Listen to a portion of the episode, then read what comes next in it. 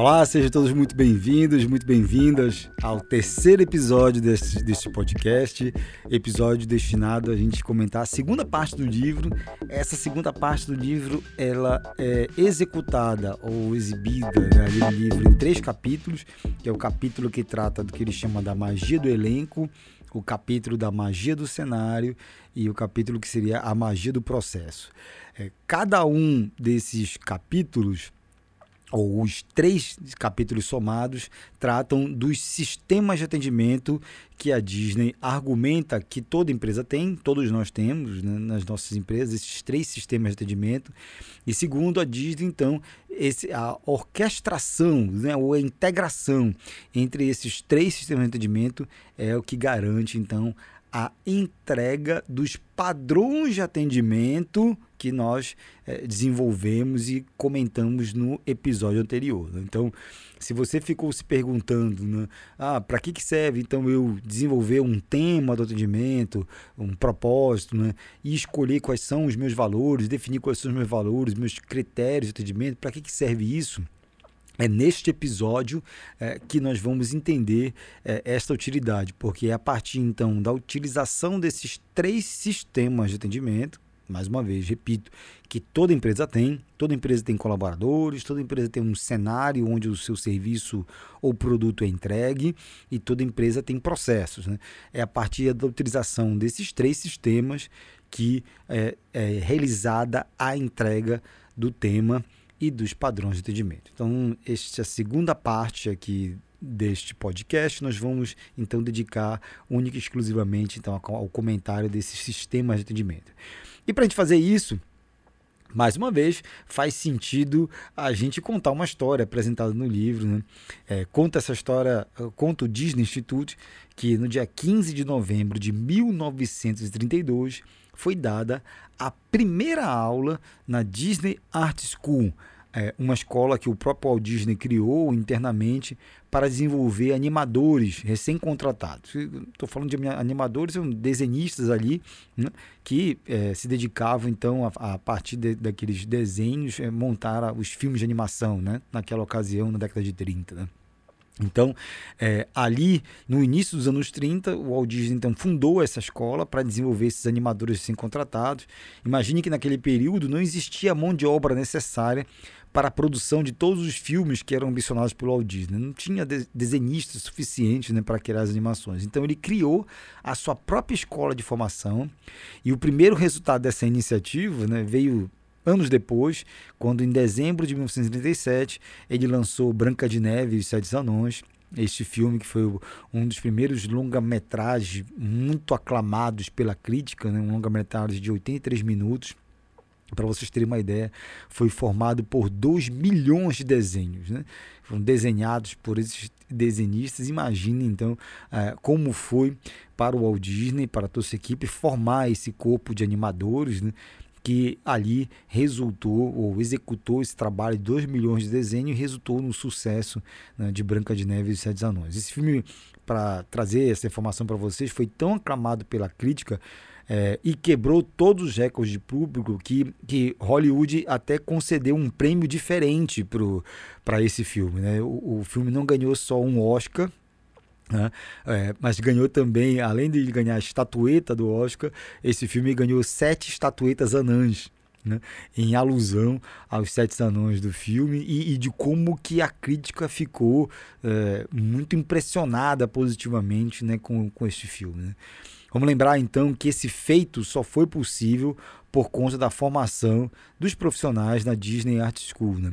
Se o Walt, então, se o Walt Disney dependesse da mão de obra disponível na ocasião, seguramente Branca de Neve não teria nem sido produzido naquele ano, só teria sido produzido muito mais à frente, se ele fosse um empreendedor é, que esperasse ter as condições de mão de obra suficiente para produzir os seus sonhos. Né? Então ele foi lá, criou a sua própria escola e assim conseguiu se destacar no mercado.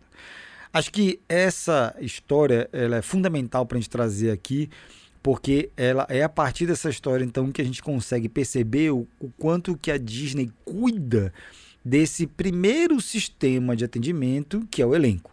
Mais uma vez eu vou repetir para quem está acompanhando aqui o podcast, são três os sistemas de atendimento: elenco, que são colaboradores, cenário e processos. O primeiro sistema de atendimento é o elenco, então, né, que são os colaboradores. E essa história então, que eu acabei de citar aqui, né, é, da criação da Disney Art School ali na década de 30 ainda, é, sinaliza o quanto que a Disney, desde a sua formação, se preocupa com essa coisa de desenvolver o seu corpo de colaboradores. E quais são então as práticas, as boas práticas, as ferramentas citadas no livro né, que vão ao encontro então da gente desenvolver essa competência elenco? Eu vou, eu vou comentar aqui três práticas, que é recrutamento e seleção, integração e treinamento, mas existem muitas outras boas práticas que são citadas no livro, através do qual então eu recomendo a leitura. Vamos falar da primeira delas, recrutamento e seleção, que eles chamam de como escalar o elenco para a primeira impressão. O Disney Institute argumenta que não só os clientes formam rápidas e firmes primeiras impressões, funcionários também formam essas primeiras impressões. Por conta, Disney, por conta disso, perdão, a Disney é, conta com o que eles chamam de Walt Disney World Cast Center, né, que nada mais é do que um prédio projetado por um arquiteto famoso, o Robert Stein, é, que cumpre essa função da primeira impressão. Como é que é esse prédio? É um, é um, é um prédio é, muito bonito, né? mas além de muito bonito, é um prédio que, que conta e, e exibe todas as, as, atrações da Disney e ali estão todos os valores da Disney. Esse prédio, para vocês terem uma ideia, ele recebe em média entre 150 a 200 candidatos todo dia, diariamente, e, e, candidatos para passar pelo processo de recrutamento e seleção. E todo dia, então, são contratados também, em média, 100 colaboradores. Né? Para isso, então, mais uma vez, entre 150 a 200 candidatos passam todo dia por esse prédio. Né? E existe uma, uma crítica de arquitetura, a Beth Dunlop, que descreve o prédio como místico, fantasioso, como se tivesse saído então das páginas de um livro ilustrado, um quadro do filme animado. Para ter uma ideia, quando se entra no prédio, os candidatos ali que vão se candidatar né, a, a, uma vaga de trabalho na, na, Disney, eles abrem as portas das maçanetas como as maçanetas são falantes, como as do filme Alice no País da Maravilha. Então, é, todos os detalhes no prédio foram pensados para que esses candidatos que vão trabalhar na Disney tenham essa primeira impressão do que é o universo Disney. Né? Então, é, a pergunta que a Disney quer deixar para nós, empreendedores, né? como é que a gente recebe também os nossos candidatos a colaboradores na nossa organização? É. Será que a gente tem o mesmo carinho com os nossos colaboradores ou candidatos a colaboradores para formar essa primeira impressão, como a gente tem com os nossos clientes que chegam pela primeira vez no nosso negócio? Né? Então, essa é uma boa prática de como você consegue formar esse elenco, né? se preocupando com esse processo de recrutamento e seleção. Como é que você conduz isso para deixar desde o início uma firme e boa impressão que vai ao encontro dos seus valores? Né? A segunda boa prática que eles têm é o processo de integração, né? que a gente também, mais uma vez, já comentamos mais, uma, mais de uma vez aqui no Aldeia, através de vários livros, né? quanto que é importante esse processo de integração. Né? Na Disney, esse processo de integração é, é, concretizado a partir de um treinamento chamado Traditions, que numa tradução literal seria é, tradições. Né? A palavra Traditions é, em inglês quer dizer tradições. Né? Esse programa de treinamento é, que toda pessoa que é contratada pela Disney, o recém-contratado passa por esse programa. Esse é um programa ministrado por é, colaboradores mais experientes, né? que já trabalham na, na, empresa, né, claro. E esses colaboradores mais, é, esses colaboradores mais experientes, é, quando são convidados a participar do programa Tradition, né, ou seja, atuarem como facilitadores, professores do programa, né, eles entendem isso como uma honra, né, é uma honraria poder fazer parte do Tradition, ou seja, de passar para outros colaboradores recém-contratados todos os valores da Disney, todas as boas práticas que a Disney tem, né? É, e quais são, então, os principais objetivos desse programa? Né? Aqui são compartilhados com a gente no livro. Aclimatar os novos membros do elenco aos fundamentos da cultura, perpetuar a linguagem e os símbolos, ou seja, a herança das tradições, os padrões de qualidade, valores e as características comportamentais do Walt Disney World, né? criar esse senso de empolgação para trabalhar na empresa, bem como, é claro, apresentar as normas essenciais de segurança. Quando a gente fala, por exemplo, dessa coisa de perpetuar a linguagem, os símbolos, dentro da Disney existem uma linguagem própria, né? como já estou é, até, até aqui comentando, é, meio que de maneira periférica nas palavras com, que são diferentes já. Né? Vamos agora tratar de maneira mais objetiva qual, qual, qual é essa linguagem própria, esses símbolos próprios que fazem parte das tradições da Disney. Vou trazer algumas para vocês aqui. Na Disney, os brinquedos ou shows são, são chamados de atrações. Um funcionário é chamado de membro do elenco. Cliente não é, não é chamado como cliente, é chamado como convidado. A área dos convidados ou dos clientes, né, pela qual os clientes é, passeiam, é chamada de palco.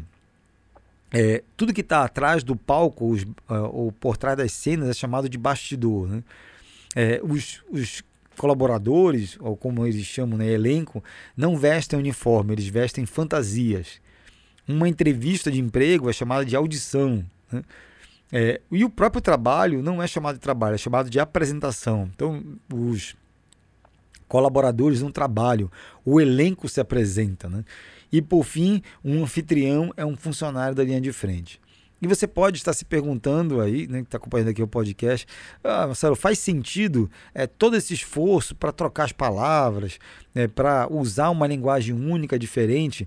Então, sobre essa linguagem da Disney, é, o próprio Disney Institute propõe uma reflexão, né, um exercício reflexivo. Diz assim: como você reage à seguinte frase, cliente insatisfeito?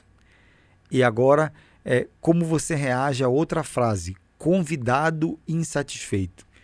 Se você parar para pensar, né, é, é, claro que de modo geral a gente reage é, com, com muito mais insatisfação né, a um convidado insatisfeito, alguém que você convida, por exemplo, para sua casa, para sua empresa, do que é um cliente satisfeito. Então, é, para Disney faz todo sentido a manutenção desses signos, dessa linguagem, dessa herança de tradições. E por isso o programa Traditions, que é utilizado para a integração dos funcionários, para essa primeira impressão, é utilizado. É claro que é, isso faz total sentido, esse exercício de abstração, para a sua empresa a sua empresa tem também o seu conjunto de valores né, que fazem parte do, do, que faz sentido para os fundadores da empresa e que, e que faz sentido que se perpetue por, e, e, não só se perpetue, mas também que se é, alastre por toda a organização, seja demonstrado por toda a organização também os seus valores né, e seus padrões comportamentais. E isso só é possível se houver um programa de, entrega, de integração como esse, né? Que nesse caso da Disney chama Traditions, mas aqui o que nos importa é entender quais são essas boas práticas. E uma das boas práticas para desenvolver elenco, então, é essa questão do programa de integração chamado Traditions ou Tradições. Né? Finalmente, o que o Disney Institute argumenta é: não subestime o poder de um bom programa de orientação para criar esse retrato da organização e da cultura que você quer que esteja na mente dos novos colaboradores, dos novos funcionários. De um modo geral, pode ser que algum empreendedor que nos acompanha agora subestime o poder desse programa de integração e a dica que eles deixam é não subestime o efeito positivo na organização de um programa de integração como esse. Por fim, a última boa prática que a gente traz aqui são os treinamentos sobre os padrões de atendimento. Vamos lembrar, nós já comentamos aqui os padrões de atendimento da Disney, que são os critérios né, de bom atendimento, são segurança, cortesia, espetáculo, eficiência. Ainda nesse programa Traditions, as boas práticas é, que garantem né, segurança, que garantem a entrega de cortesia, que garantem a entrega de um espetáculo e de eficiência também são tratadas nesse programa inicial de treinamento ao qual todos os recém-contratados passam. Né? O importante também é, aqui é dividir com vocês que não se trata apenas de um programa estanque, né, pontual. Ou seja, o, o colaborador entrou na Disney, fez o programa Tradition, ele não precisa mais passar para o treinamento. Muito pelo contrário. É, existe essa, esse conjunto de instruções iniciais que todo recém-contratado passa, mas esse aprendizado é concretizado e efetivado no dia a dia a partir de feedbacks instantâneos ali que todos os supervisores dão aos seus colaboradores, né, ao seu time. Né? E também para isso há uma ferramenta é, que eles chamam de bom show ou show ruim. Como é que funciona isso? Né? Toda vez que um supervisor ver um colaborador que está ali sob supervisão, sob a sua supervisão, perdão, é, executando um, uma boa ação, né, um, um bom trabalho, né? o retorno que ele dá é bom show. É dessa forma que ele dá o feedback que a pessoa está no caminho certo, né? que o colaborador está desenvolvendo um bom trabalho. Né? E o inverso é verdadeiro. Toda vez que um supervisor acompanha um colaborador sob a sua supervisão que faz um trabalho de forma é, é, não coerente, né, ou de forma equivocada com o que é esperado, ele manda um show ruim. Né? E ao dizer isso, show ruim, ele está também mandando um feedback instantâneo ali para o colaborador e essa avaliação de desempenho em tempo real faz com que então haja concretização de todos esses padrões de atendimento e de toda essa herança né, de linguagem, de símbolos e herança cultural que a Disney vem perpetuando e é então esse conjunto de boas práticas para o elenco que assegura então que é, uma parte dessa experiência, uma parte é, que compõe a entrega dessa experiência seja cumprida, que são as boas práticas destinadas ao desenvolvimento do elenco. Vamos agora falar das boas práticas destinadas ao desenvolvimento do cenário, né, que é o segundo sistema de atendimento. Né? Cenário também, mais uma vez, a gente pode entender como ambiência ou tudo ou tudo que a gente pode associar aos nossos espaços físicos e também, claro, os nossos espaços digitais. Né? Então, um site internet também faz parte do nosso cenário. Né? Um, um, nossas redes sociais fazem parte do nosso cenário, nesse caso, cenário digital. E você pode estar se perguntando, mas é, um cenário pode realmente ter alguma contribuição para um bom atendimento? Ou melhor falando, para um atendimento excepcional? E a resposta, acho que todos nós concordamos, é claro que sim, né? o cenário pode fazer parte desse atendimento excepcional. E talvez a frase que melhor ilustre essa contribuição seja do inventor Buckminster Fuller, que diz assim: não se pode mudar as pessoas, mas você pode mudar o ambiente no qual as pessoas estão e assim elas mudarão. É dessa forma, então, que a gente entende a contribuição é, de como um cenário pode impactar num excelente atendimento. Né? Então, para, para o Disney Institute, os cenários são projetados e administrados para então transmitir essas mensagens aos clientes, transmitir mensagens que são necessárias para garantir essa experiência única e atendê-los com eficácia, com eficiência. E para tratar então dessa competência de como a Disney então executa o projeto de administração desses cenários, de todos os cenários que ela que ela disponibiliza para seus clientes, o Walt Disney também criou mais uma palavra. Então, assim como nós falamos da palavra gestologia, agora vem mais uma palavra que indica um processo muito importante na Disney, e a palavra é imaginaria. E essa palavra, então, foi concebida no século passado, a partir da união de duas palavras, que acho que você já intui aí, né? Imaginaria vem da, da união da, da palavra imaginação e engenharia. O Walt Disney acreditava que o sucesso dos seus negócios, aí, todos eles, né, filmes, parques, entre outros, estava associado a esse conceito, ou seja, a curiosidade de explorar, de criar, a imaginação ativa, né, combinada com um conhecimento técnico, sempre em desenvolvimento, que é a engenharia. Então, segundo ele, se você tiver imaginaria, né, ou seja, criatividade, imaginação e é, conhecimento técnico, né, você vai conseguir desenvolver cenários que serão surpreendentes e farão parte desse contexto, desse atendimento excepcional. Né? Para vocês terem uma ideia do, da importância do contexto disso na Disney, a Imaginaria também é uma unidade de negócio na Disney e hoje conta com 1,6 mil colaboradores que trabalham ali na criação dos parques, resort, atrações, empreendimentos imobiliários, sites de internet, entre outros tantos. Né? Essa competência imaginaria, então, é, percebe o cenário, ou mais uma vez, cenário, tudo essa ambiência física ou digital, com duas importantes utilizações: transmitir mensagens para nossos clientes e orientar a experiência. Vou repetir. Para a Disney, e claro, para os nossos negócios também, a imaginaria olha para o cenário é, a partir de duas perspectivas: transmitir as mensagens que a gente deseja para os nossos clientes, né, nossos convidados, como a Disney chama, e orientar a experiência de compra e de consumo. Então, essa é a função do cenário, e, e essas duas funções são então pensadas, arquitetadas, desenvolvidas por, por esse conjunto de práticas que a Disney chama de imaginaria. Vamos falar da primeira, da primeira utilidade né, do cenário, que é essa capacidade de transmitir mensagens.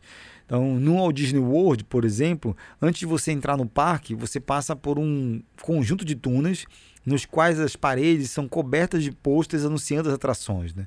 E assim que você sai dos túneis, você sente um cheiro de pipoca sendo feita na hora, que vem dos carrinhos estrategicamente posicionados perto dessa saída. Né?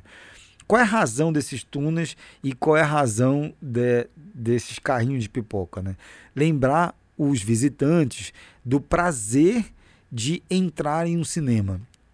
Então, é, o que o Disney queria, o Walt Disney queria, quando ele criou os parques, é que os parques fossem verdadeiros filmes vivos. Né? Então, para é, entregar essa sensação né, de que você entrava, estava entrando num filme vivo. Ele criou então toda essa ambiência física, esse cenário que são esses túneis e depois o, o, o cheiro de pipoca sendo feito para entregar, transmitir essa mensagem para seus clientes, né, seus convidados, que eles estavam entrando numa experiência cinematográfica.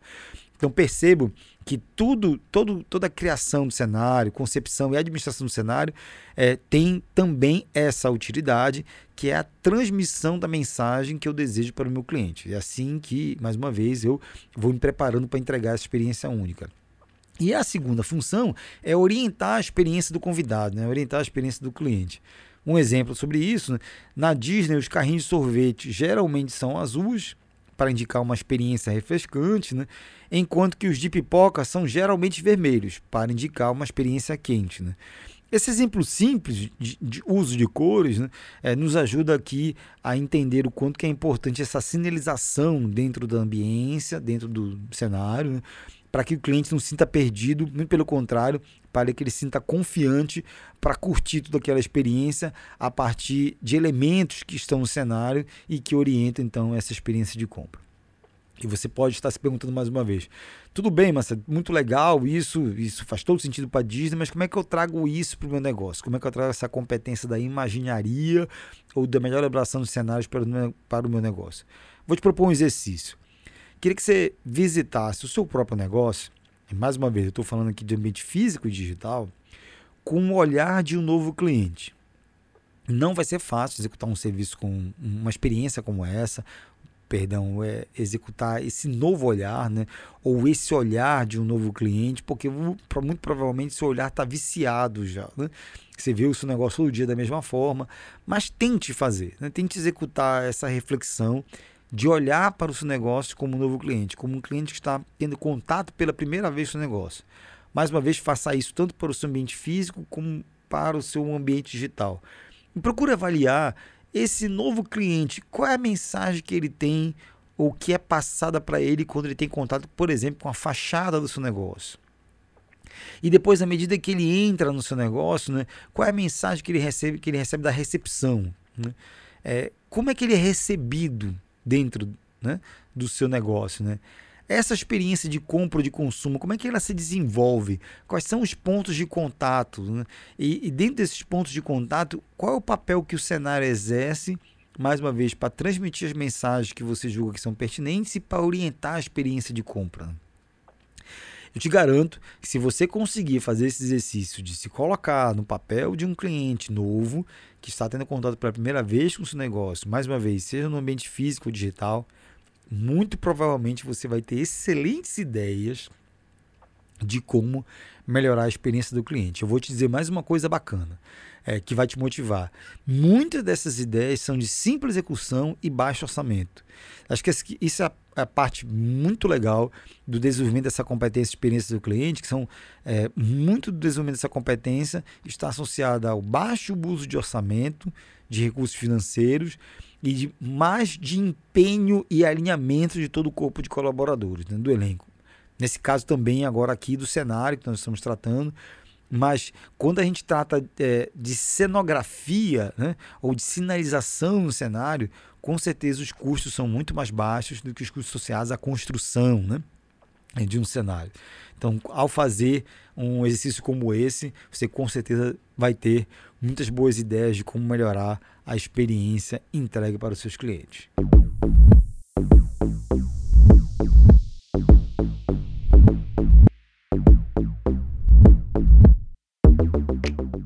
Finalmente, é, nessa administração dos cenários, né, no desenvolvimento e administração dos cenários, é fundamental, segundo o Disney Institute, separar as atividades de palco e bastidores. Né? Para eles, é, e é claro, já fica também claro para nós, palco é todo espaço é, público, todo espaço que os clientes têm acesso, e bastidor todo o espaço onde só os colaboradores têm acesso, onde são executadas as atividades meio, né, atividades essas que entregam a experiência para o cliente. Quando a gente então faz essa distinção bem clara do que é palco, do que é bastidor, a gente consegue é, alocar é, os recursos melhores para cada uma dessas áreas. É claro que, por exemplo, nos, no, quando a gente trata de bastidor, eu preciso de uma área muito mais funcional, eu preciso de um, de um tratamento lógico, preciso ser o que seja priorizado seja eficiência, né? Enquanto eu estou falando da área palco, onde o cliente tem acesso, eu preciso falar de ambiência, de transmissão de mensagem, de orientação de experiência de compra. São contextos diferentes cada uma dessas áreas e é fundamental, então, para a organização dessa melhor experiência que haja essa separação entre o que é palco e o que é bastidor e como você vai conduzir cada uma dessas áreas. Né? Então, eu te faço essa pergunta também, essa reflexão no seu negócio hoje como é que está essa divisão entre cada uma dessas áreas, hein? entre palco e bastidor. É, acho que todos nós, de modo geral, também já podemos é, conceber que em algum momento palco e bastidor podem se unir. Né? É, é natural, por exemplo, algumas operações, vou dar alguns exemplos aqui que me ocorre agora. Um restaurante, por exemplo. Existem restaurantes que deixam parte da sua cozinha ou mesmo toda a cozinha à vista. Né? Esse é um exemplo em que palco e bastidor é, se unem, né? Mas é importante a gente entender, então, que toda vez que isso acontece, na verdade, o bastidor se torna um palco, né? Porque se o cliente tem acesso, consegue ver, é fundamental que você administre o bastidor, nesse caso também, como palco. É dessa forma, então, que a Disney ou o Disney Institute né, finaliza aí essa, o cuidado que a gente tem que ter com esse segundo sistema de atendimento, que é o sistema cenário. Vamos concluir agora é, a, este episódio tratando do terceiro sistema, a terceira parte do sistema de atendimento, que são as boas práticas relacionadas a processos. Né? E mais uma vez eu vou recorrer a uma perspectiva do Walt Disney, quando ele criou o primeiro parque dele. Né? Conta né, o, o, livro que nessa ocasião em que ele criou o primeiro parque de diversões dele, o Walt Disney já tinha obtido êxito na indústria de filmes, o, as animações que ele produziam eram recordes de bilheteria, e o desejo que ele tinha de transmitir essa mesma magia dos filmes dele no parque. Né? Então, é, para ser mais preciso, como até já comentei, né, o que ele desejava era que os parques funcionassem como os filmes vivos. Né? A questão aqui é que o filme, quando estava sendo produzido, poderia ali ser refeito várias vezes até que ele atingisse o resultado ótimo, né? o resultado perfeito. Né? No parque, é, esse serviço seria produzido simultaneamente enquanto o cliente participava. Então era necessário muitos processos e processos livres de defeitos para que eles pudessem ser repetidos à perfeição e, e todos os clientes, nesse caso como eles chamam de convidados, pudessem sempre viver a mesma experiência perfeita né, de um filme vivo. Né? Então foi nesse momento que ele montou os parques que ele percebeu o quanto que os processos seriam importantes para a concretização dessa magia da experiência, dessa magia do atendimento excepcional. E para fazer, então, é, com que esses processos entreguem esse valor, existem várias boas práticas que são citadas no livro. Eu vou destacar aqui três, que são o que eles chamam de pontos de combustão ou explosão, comunicação entre elenco e convidados e depuração de processos. Vamos falar da primeira, que são o que eles chamam de pontos de combustão ou explosão. É, bom, processos no sentido mais amplo são uma série de ações, mudanças ou funções combinadas para produzir um resultado. Né? Se todos nós sabemos, é, processos de modo geral combinam recursos humanos e físicos, né, que é o cenário, de várias maneiras para produzir resultados diferentes. Né? É, como a Disney então desenha ou aprimora esses processos, né? dado que essa definição de processo é, é conhecida por qualquer empreendedor, qualquer gestor, como é que a Disney então se diferencia no desenho e na aprimoração desses processos? Né? É, aí o Disney Institute responde, compreendendo o que eles chamam de ponto de combustão. E o que, que são pontos de combustão? É o termo que, que a Disney usa para identificar um momento na jornada do cliente em que a sua experiência pode se tornar indesejável e, portanto, se tornar um ponto de explosão. Né? Então, é, vamos fazer uma analogia aqui, ou, ou um, um, traçar um exemplo. Quando eu, eu desenho a, a linha do tempo da jornada de atendimento do meu cliente, toda vez que eu identificar uma interação com o meu cliente e aquela interação é, for possível de se tornar uma experiência indesejável, ali eu tenho um, o que a Disney chama de ponto de combustão. É, essa experiência indesejável é chamada de ponto de explosão. Né? É, e tudo que a gente precisa fazer, então, como desenhador ou criador de processos eficientes, é mapear esses pontos de combustão, mapear a partir então, desses estudos dos clientes e a partir desse, dessa, dessa, desse mapa, né, tratar cada um desses pontos de combustão e, enfim, desenhar melhores processos a fim de evitar que esses pontos de combustão se tornem pontos de explosão. Como é que ele diz assim, então, como é que eu faço esse mapa dessa jornada do cliente, como é que eu levanto esses dados? Né? É, a dica que eles deixam é procure prestar atenção de, do que os seus clientes reclamam de um modo geral. Né? Acho que se você for conversar lá com seus colaboradores, você vai rapidamente, que estão ali na linha de frente, rapidamente conseguir levantar quais são essas reclamações mais comuns dos seus clientes. Né? Onde é que eles se perdem durante a experiência de atendimento? Quais são os problemas mais comuns que eles enfrentam ao transitar pela organização? As respostas a, a, essas reclamações, né? ou, ou a resposta desse levantamento, ou seja, quais são essas principais reclamações dos clientes, serão é, o que eles chamam de expressão de combustão e, mais uma vez, elas representarão esses pontos de combustão. Né? É, vou dar aqui algumas expressões que eles chamam de, de expressões de combustão no, no próprio livro e cito. Né?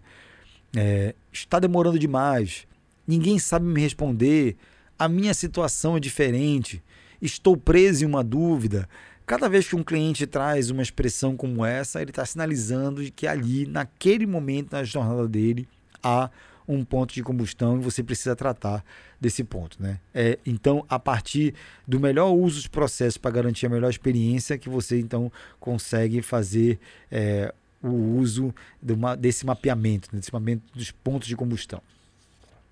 Então, trazendo um exemplo prático aqui é, do que seria isso, para não ficar muito abstrato nesse conceito, é, fila.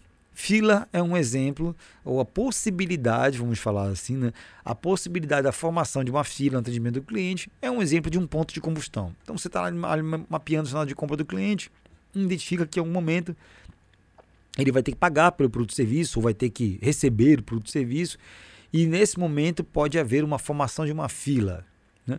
E aí, é, essa fila seria um ponto de combustão, porque se essa fila atrapalhar a, a vida do cliente, a experiência do cliente, então ela vai se tornar um ponto de explosão. O que eu acho bacana dessa perspectiva que a Disney traz para a gente, desse mapeamento, é que ela chama de ponto de combustão e diz assim: é, o problema não é você ter fila, um problema é você não tratar da fila e deixar a fila virar um ponto de explosão. Então, tudo bem se eu eventualmente ter fila, mas eu vou desenhar um processo para que essa fila não se trate num ponto de explosão, para que essa fila seja o menos é, danosa é, na experiência de compra do cliente ou mesmo na experiência de consumo do cliente. Então, é dessa forma, entendendo ali é, quais são os pontos de explosão e como eu posso gerir melhor esse ponto de explosão, que eu consigo usar essa competência, é, que é a competência de entendimento de quais são os pontos de combustão, como um processo, uma gestão de processo mais eficiente na geração de melhores experiências. A segunda competência que eles trazem né, para usar melhor o processo que eles chamam de comunicação entre elenco e convidados. E para tratar dessa boa prática processual, o livro compartilha que uma das perguntas mais comuns que os visitantes dos parques fazem né, e que os, os membros do elenco, ou seja, os colaboradores, ouvem é quando começa o desfile das três da tarde? É exatamente isso que você ouviu, né? Como pergunta que, que o Disney Instituto traz, né? Disney Institute traz, é, que os visitantes do parque fazem de maneira mais comumente, de maneira mais rotineira para os, para os membros do elenco é quando começa o desfile das três da tarde. Parece uma brincadeira, mas não é. Né? Essa frase, inclusive, é utilizada no programa de treinamento Traditions. É, e o que esse programa diz é o seguinte: o que se percebe é que os convidados estão em busca de outras respostas. Então, quando o convidado pergunta quando começa o desfile às três da tarde, ele não quer saber que começa às três da tarde. Ele quer saber a que horas, por exemplo, o desfile vai chegar em um determinado local, qual é o melhor local para ver o desfile, se ele ficar onde está, o, o desfile vai passar por ele e assim por diante. Né? Então eles indicam o seguinte: as únicas respostas erradas para essa pergunta, né, quando começa o desfile três da tarde, é três da tarde ou alguma observação jocosa. Né? Quando você faz isso, você está é, sinalizando para o cliente, nesse caso para o convidado, como a Disney chama, né, é, um desprezo pela, pela, pelo desconforto que ele tem ao fazer essa pergunta. Né? Então, é, para eles, né, para o Disney Instituto, é, a, o fator fundamental para assegurar de que exista uma melhor comunicação entre elenco e convidados é manter sempre o elenco, que são os colaboradores, muito bem informados sobre todas as atrações e sobre toda maneira, todas as formas de se relacionar melhor com seus clientes. E aqui eles trazem uma boa prática que, que é bem bacana, aliás, muitas empresas usam essa boa prática. É, segundo eles, uma forma de manter então os colaboradores alinhados sobre tudo que está acontecendo na organização é fazer uma reunião chamada de que eles chamam de room room. É, nada mais é do que uma, uma tradução literal seria sala de estudo, mas essa, esse termo é utilizado para uma reunião pré-turno. Então, é, vai começar o turno de trabalho, e a equipe, por exemplo, que está deixando o turno e passando o bastão para a equipe que vai começar o turno, ali essas duas equipes fazem uma reunião pré-turno em que se discute é, de que forma a, a, loja, a atração, o negócio está sendo entregue de uma equipe para outra. Né? Essa reunião pré-turno é uma reunião de alinhamento né? de como é que anda o negócio, de que, quais são as metas, o que, que é esperado do negócio daquele dia, daquela semana. Essa reunião pré-turno, uma reunião de 15 minutos, 20 minutos, é fundamental para esse alinhamento contínuo dos colaboradores, no caso, como a, a, a Disney chama do elenco, né? E é essa reunião realizada de forma sistemática, rotineira, que garante então é uma das práticas processuais que garante então essa melhor comunicação entre elenco e convidados, né? ou entre colaboradores e clientes. Por fim, a última prática né, nessa área de gestão de processos é o que eles chamam de depuração de processos, que nada mais é do que a aplicação de melhoria contínua aos processos de atendimento, é, ou seja, uma depuração. Né? Vou depurar esses processos em exaustão, ou seja, vou, vou me preocupar em melhorá-los continuamente para que eu possa atingir sempre um patamar mais eficiente é, de experiência e atendimento do cliente. Então vamos dar um exemplo.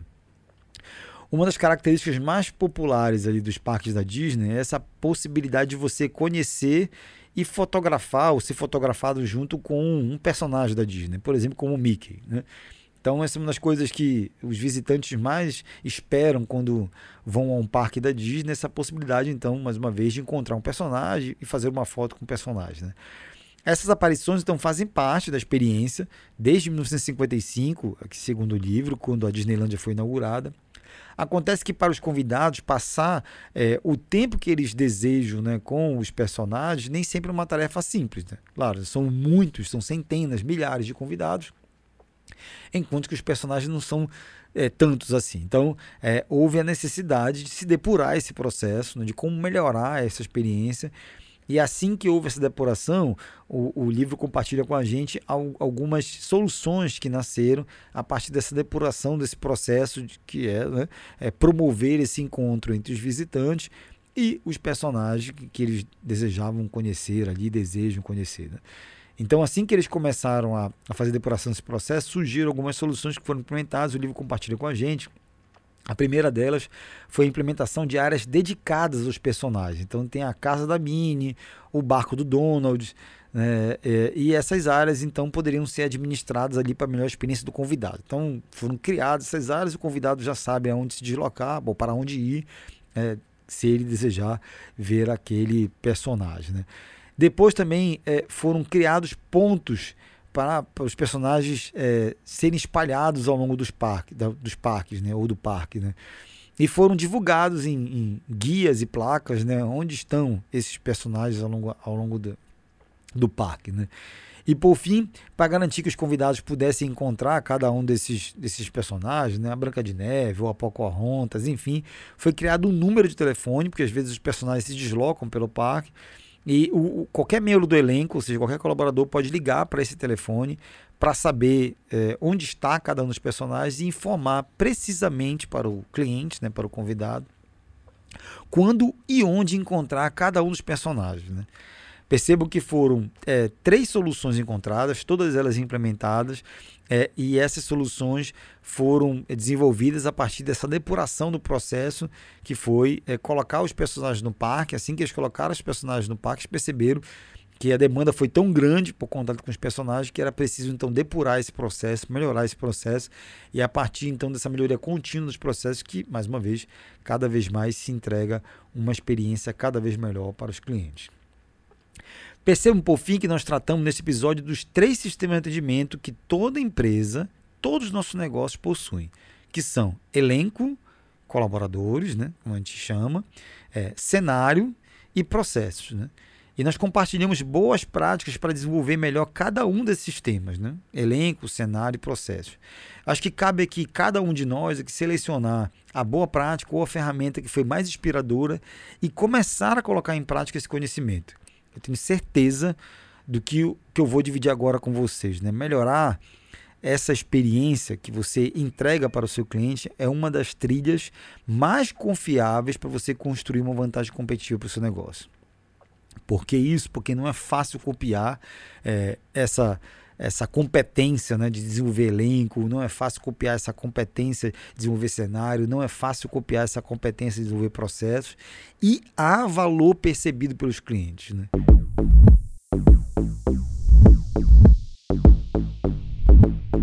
Então comece, comece hoje.